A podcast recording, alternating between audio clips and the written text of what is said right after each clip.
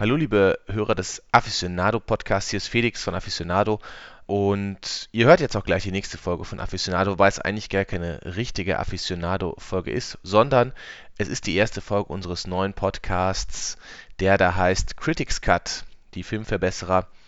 Und wir wollten euch den natürlich auch nicht vorenthalten, euch die erste Folge mal präsentieren. Der neue Podcast, den gibt es bald. Hört euch das mal an, ob euch das vielleicht auch so gut gefällt wie Aficionado und ja, jetzt viel Spaß damit. Aficionado, der Filmpodcast mit Peter Sieben und Felix Laurenz. Hallo und herzlich willkommen zu Critics Cut. Und Critics Cut, das ist äh, unser neuer Podcast. Und wenn ich sage unser, dann meine ich natürlich äh, Peter Sieben und mich, Felix Laurenz. Und einige von euch kennen uns ja wahrscheinlich schon aus unserem anderen Podcast, den wir schon seit etwa einem halben Jahr machen. Äh, Aficionado heißt der. Und da reden wir regelmäßig über Filmklassiker oder auch mal über Themen aus der Filmbranche. Und äh, jetzt haben wir uns was Neues überlegt und äh, wie bei Aficionado äh, lauscht an meiner Seite auch wieder der gute Peter Sieben. Und Peter, vielleicht kannst du mal kurz erklären, was wir uns denn überlegt haben für diesen neuen Podcast. Ja, denn ich lausche ja nicht nur, ich, ich rede ja auch die ganze Zeit irgendwie wirres Zeug vor mich ja. hin.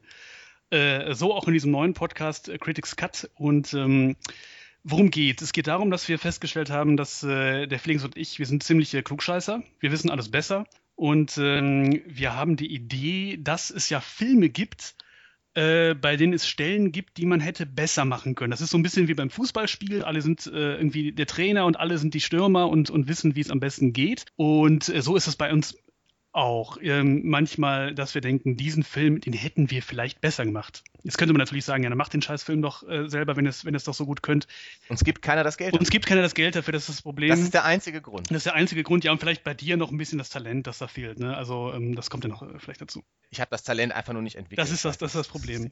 Genau, das heißt, ähm, wir nehmen uns, uns Filme vor, die, die wir vielleicht äh, insgesamt gar nicht so schlecht finden und, und suchen uns Stellen raus, die wir anders gemacht hätten und äh, wo wir glauben, wenn der, wenn der Film das so gemacht hätte, also wir schicken das so ein bisschen in so eine Was wäre wenn Maschine, dann wäre der Film insgesamt einfach nochmal besser geworden und dafür nehmen wir uns heute ein Beispiel vor für den Anfang, äh, den Film äh, Interstellar, der erstmal, das muss ich zumindest für mich sagen, ein ziemlich großer, guter Film ist, oder?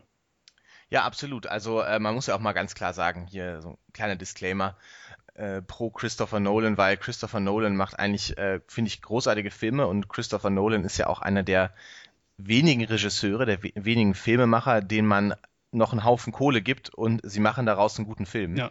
Es kommt kein Franchise-Film dabei raus, kein Comic-Film äh, oder sonst was, äh, sondern der macht wirklich. Ähm, naja, Comic-Film schon, ne? Ja. Also je nachdem. Ja, Dark Knight war jetzt schon eine Comic-Verfilmung. Stimmt, die Filme, mit denen er berühmt geworden ist, sind natürlich Comic-Filme. Aber er schafft es halt, ähm, da nicht so ein Standardwerk rauszumachen, sondern äh, kluges Blockbuster-Kino, finde ich, kann man sagen. Dafür steht Christopher Nolan eigentlich. Kluges also Dark Knight. Das, das, das, ähm, das beschreibt ganz gut. Inception ist auch so Dark Knight, genau. Das sind Inception, äh, Prestige, ähm, ja, das sind so Filme, für die Christopher Nolan steht. Ähm, und Interstellar ist sein jüngster Film vor zwei Jahren rausgekommen. Genau, Interstellar ist der jüngste Film und ähm, wir finden, dass es da eine Stelle im Film gibt, die man hätte anders machen können. Dann wäre der Film noch größeres Meisterwerk vielleicht geworden, aber vielleicht muss man erstmal so in, in ja, möglichst wenigen Sätzen, das ist schwierig, weil der Film so, so episch. episch angelegt ist, aber vielleicht sollte man kurz in, in drei, vier Sätzen erklären, äh, nochmal erzählen, äh, für die, die den Film äh, vielleicht vor zwei Jahren gesehen haben und dann nicht mehr, worum geht es da eigentlich? Ja, also ähm, es geht äh, um eine nahe Zukunft. Also ich glaube, das ist die Erde im, in der zweiten Hälfte des 21. Jahrhunderts. Und der Planet verkommt so langsam. Äh, das ist ähm, ja die Umwelt, es funktioniert alles nicht mehr. Man kann kaum noch äh, Nahrungsmittel anpflanzen. Klassische Apokalypse. Man kann, klassische, ja, Prä-Apokalypse. Äh, man kann, glaube ich, nur noch Mais anpflanzen, war die Geschichte. Und äh, genau, die letzte Okra-Ernte ist jetzt eingefahren worden und danach kann man auch kein Okra mehr anpflanzen, es geht nur noch Mais. Auf jeden Fall hat die Menschheit sich so ein bisschen auf, die, auf den Planeten zurückgezogen und hat so ein bisschen wissenschaftlichen Stillstand eingeläutet. Ähm, und ja, wir sehen diese ganze Welt aus der Rolle von Cooper. Cooper ist so ein ehemaliger NASA-Astronaut und äh, seiner Familie. Der hat äh, zwei Kinder, eine Tochter und einen Sohn. Und die Tochter ist halt auch sehr wissenschaftlich interessiert, neugierig. Ja, und eines Tages äh, kommt es so, dass der Cooper warum, darauf gehen wir gleich nochmal ein, so eine ehemalige NASA-Basis findet. Und da sind dann die Reste der NASA und die haben ein Raumschiff gebaut, denn man hat äh, vor einigen Jahren ein schwarzes Loch entdeckt. Ich glaube, es war in der Nähe des Jupiters oder Saturns, ich bin mir gar nicht mehr so sicher. Ich glaube Saturn, ja. Und man ähm, will jetzt den Cooper mit äh, anderen Besatzungsmitgliedern dorthin schicken, äh, zu diesem schwarzen Loch, in der Hoffnung, dass sich hi hinter diesem schwarzen Loch, das ist so eine Art ja, Loch durch, durch, durch, durch den Raum, also wo man auf einem sehr weit entfernten Teil des Weltraums wieder rauskommt, dass sich dort äh, bewohnbare Planeten befinden. Das ist so die Hoffnung, das soll er herausfinden als Astronaut, weil es gibt nur noch wenige Astronauten, äh, die das Ding fliegen können und er gehört dazu.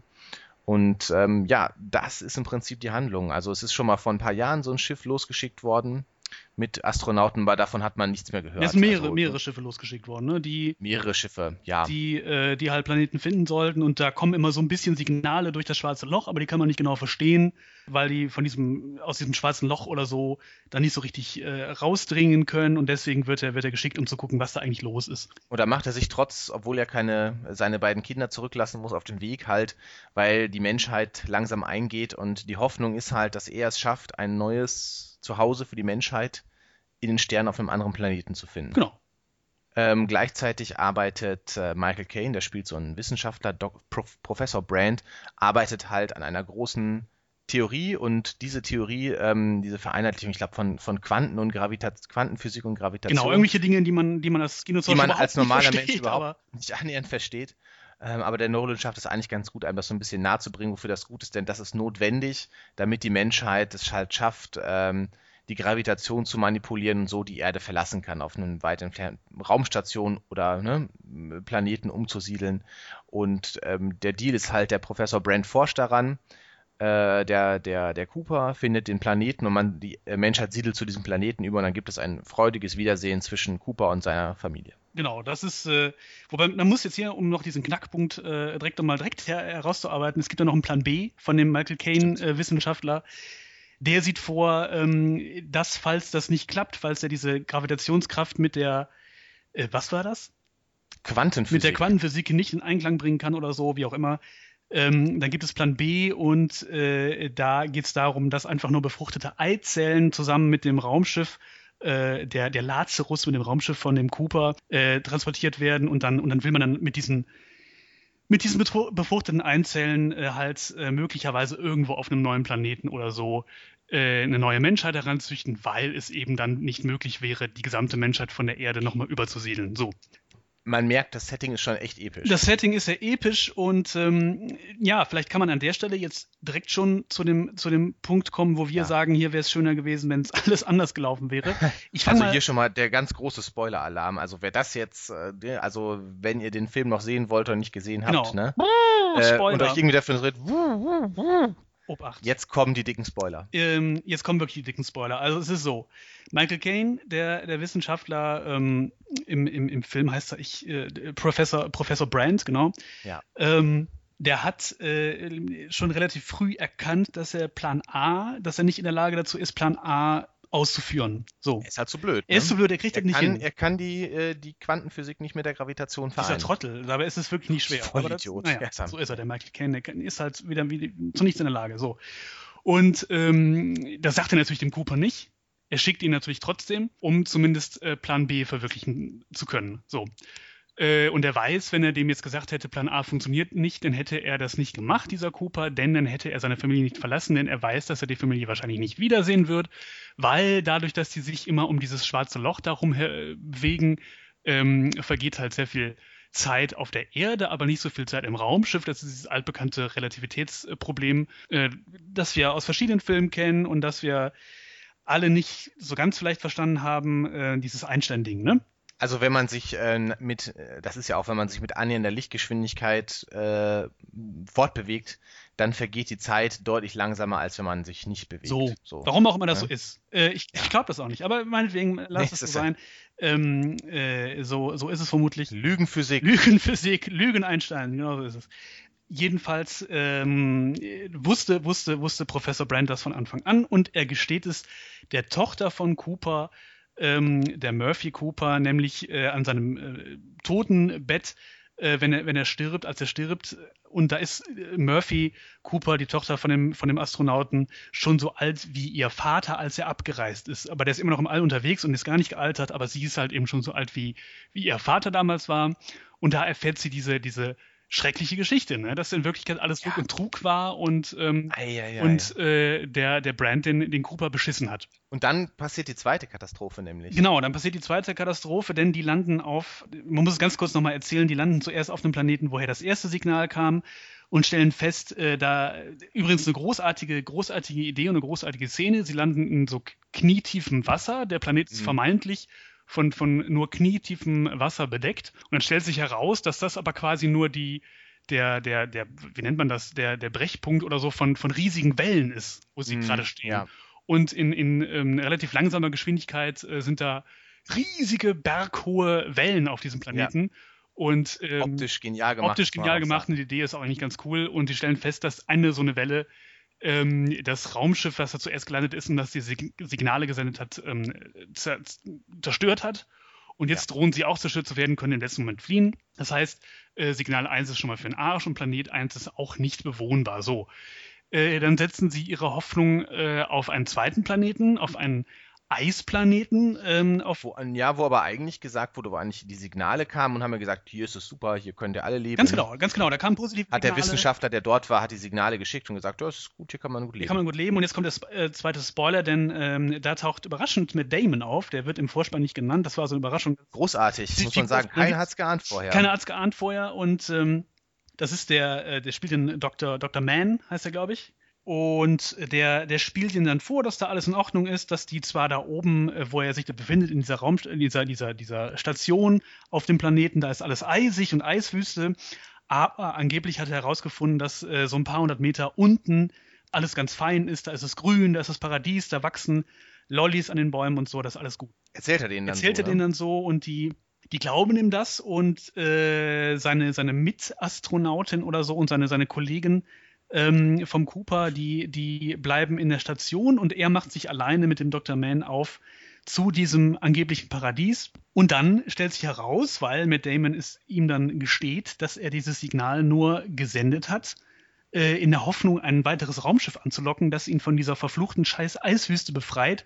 Denn dieses genau. Ding ist voller Eis, da gibt es kein Leben. Das heißt, es ist. Da gibt es gar nichts. Und er wollte einfach nur weg davon. Und deshalb hat er gelogen. Deswegen hat er gelogen. Und dann äh, streiten die sich und es gibt eine Klopperei. Ähm, es wird alles noch ganz dramatisch und Matt Damon versucht, äh, mit, dem, mit dem Shuttle alleine zu dem Mutterschiff zurückzufliegen. Es misslingt ihm. Jetzt kommt für mich der Knackpunkt genau an dieser Stelle. Ja. Ähm, denn der Film geht jetzt noch sehr lange weiter. Also dann kommt diese ja, dramatische Szene. Noch eine Stunde. Bestimmt noch eine Stunde. Also es passiert noch sehr viel. Dann verschaffen sie es doch, von dem Eisplaneten zu fliehen. Äh, sehen dann irgendwie, was kommt denn dann? Dann sind die auf dem dritten Planeten ja, ganz viel passiert noch. Und dann kommt noch ganz viel Zeitreise und Physikquatsch. Genau, den man, den man alles äh, auch nicht so äh. richtig versteht. Dann sind sie in diesem, äh, wie heißt dieser mehrdimensionale, dieser vierdimensionale Würfel? Tesseract. Tesseract. Das ist, Tesseract. das ist für mich relativ schlecht gemacht, muss ich sagen. Es ist so eine Sache, ich meine, wir können. Also ich glaube, man kann es einfach nicht darstellen. Es ist ambitioniert, aber es ist einfach schwierig, das darzustellen, ohne dass es lächerlich wird. Finde ich auch so. Und dann passiert halt eine Sache, die wir schon in vielen anderen Filmen gesehen haben. Da gibt es nämlich so ein Zeitschleifending. Da stellt sich nämlich heraus, dass am Anfang des Filmes gab es immer so einen geheimnisvollen in Anführungsstrichen Geist. Geist. genau. Der hat immer so Bücher in dem Haus von, von Cooper bewegt und die Tochter hat das immer gesehen und dann hat äh, der Zeichen dieses Geistes finden sie dann auch die Koordinaten zu dieser geheimen NASA-Station und so weiter. Und jetzt stellt sich heraus, haha, es war die ganze Zeit Cooper selbst, der einfach in diesem äh, Tesseract gleichzeitig in der Zukunft und in der Vergangenheit und im Jetzt irgendwie schwebt ja. und äh, durch ein durch das Bücherregal, also er kann da irgendwie so in das Zimmer seiner Tochter ja, reingucken so, ja. und da so Sachen bewegen. So. Gott weiß, wie gibt er ihr dann auch die Daten weiter, die man braucht, um diese Theorien zu vereinigen. Genau, das, das passiert so in Sekundenschnelle. Da hat so ein Roboter, der ist auch noch mitgeflogen, da fliegen, fliegen ja noch so zwei Roboter mit denen irgendwie. Ja. Die aussehen wie so Handys, egal. Ähm, so Nokia-Handys. Äh, jedenfalls äh, ähm, haben die in Sekundenschnelle das Problem der Menschheit gelöst und ähm, ja. schwubbeliwupp, äh, zack, äh, kann, kann Murphy, die Tochter von Cooper, alles, alles lösen mit so ein paar Tricks und dann äh, am Ende sind alle tatsächlich froh und munter und er trifft seine Tochter, die inzwischen schon über 90 ist, auf einer Raumstation so, ja. wieder. Genau. genau und ähm, die Menschheit ist gerettet. Am Ende ähm, ähm, stellt sich das heraus, dass es vielleicht mhm. doch, dass der letzte Planet dann möglicherweise der Planet sein wird, auf der der Mensch, auf, auf, auf dem die Menschheit überleben kann. So. Und für mich ist dieses Ende A alles so ein bisschen an den Haaren herbeigezogen. Ja. Und B ist es mir, und da bin ich jetzt einfach mal ein Arsch, ist es mir zu, zu positiv. Also ich wäre gerne, ich, ich hätte mich so gefreut, wenn der Film auf dem Eisplaneten geendet hätte, wenn klar wäre, okay, es stellt sich heraus, mit dieser Menschheit kannst du nichts mehr anfangen. Die, kannst du die haben es doch einfach nicht verdient. Die haben es nicht geschafft. Und das wäre einfach ein ganz großer Film gewesen, der so ganz ähm, fatalistisch sagt, ja. äh, die, die Menschheit ist einfach nur mal scheiße. Also dann, und du siehst ja auch irgendwie, da, gibt es ja ein paar Rädchen, die nur nicht funktionieren müssen und, und schon mhm. funktioniert das Ganze nicht mehr, weil der Mensch halt weiß ich nicht, im Innern auch immer nur an sein eigenes Überleben denkt, in, in, in Gestalt von diesem Dr. Man zum Beispiel, der halt mhm äh, dem es egal ist, ähm, äh, dass die Menschheit untergeht. Hauptsache er wird von diesem blöden Eisplaneten gerettet und so. Und es ist ja auch sehr menschlich. Ne? Man kann es ja verstehen. Der hat ja da jahrelang auf diesem Scheißplaneten verbracht und wusste, ja. er wird da sterben. Und das hätte ich einfach groß gefunden, wenn man irgendwie, wenn, wenn Matthew McConaughey, äh, der Cooper, ähm, auf dem Eisplaneten gestanden hätte und dann fährt die Kamera so raus, ne? zoomt so weg. so stark gefunden. Und man sieht, scheiße, das war's. Die Menschheit ist im Arsch. Ja, oder einfach nur so eine lange Einstellung von oben, wie er da quasi in der Eiswüste steht. Genau so ganz verloren. So. Das hätte ich so stark. Weil gefunden. kurz vorher hat nämlich der, der Dr. Brand, äh, der, der Murphy eröffnet, ähm, dass, er, dass er den Cooper betrogen hat, ähm, dass das alles nicht stimmt, dass es keinen Plan A geben wird, niemals. Und äh, das hätte ich groß gefunden. Also das wäre ein ganz toller so Twist gewesen. zum Ende des Films gewesen. Und ich glaube, also für mich persönlich, ähm, für meinen Geschmack, hätte das den Film noch größer gemacht. Auf jeden Fall und äh, einfach auch, ähm, es hätte ihm auch so ein bisschen, äh, bisschen entrümpelt, finde mhm. ich persönlich, weil so ist er so ein bisschen, da ist ganz viel drin, das ist ja bildgewaltig, es ist halt viele kluge Ideen drin, aber es ist halt alles so ein bisschen wie so ein, wie so ein unaufgeräumtes Zimmer, habe ich immer das Gefühl, ja. weißt du? Wo dann über hier steht noch was und da und so hättest du halt so ein richtig schön klares Bild gehabt davon. Also ich glaube, der, der Nolan hat auch mal gesagt, es sollte ein Film über die menschliche Natur sein. Vielleicht ist er auch einfach positiver als wir, ich habe keine Ahnung. Ähm, aber ich finde, das wäre das wär auch eine interessante Aussage gewesen, die dahinter steckt. Ne? Also ähm, das wäre auch eine klare Aussage gewesen. Jetzt, pf, weiß ich nicht. Was ist dann die Aussage davon? Das ist so ein bisschen. Hm, ja, ne? weiß ich nicht. Die Aussage. Gibt gute und gibt schlechte Menschen und ne? Genau, also das, ähm, das kann man ja auch machen, um Gottes Willen. Das ist ja, ist ja. gar nicht die Frage. Man muss ja jetzt kein, kein schlimmes Menschenbild oder so haben. Aber es hätte, wie du schon gesagt hast, es hätte den Film entrümpelt und wäre ein starkes Ende gewesen.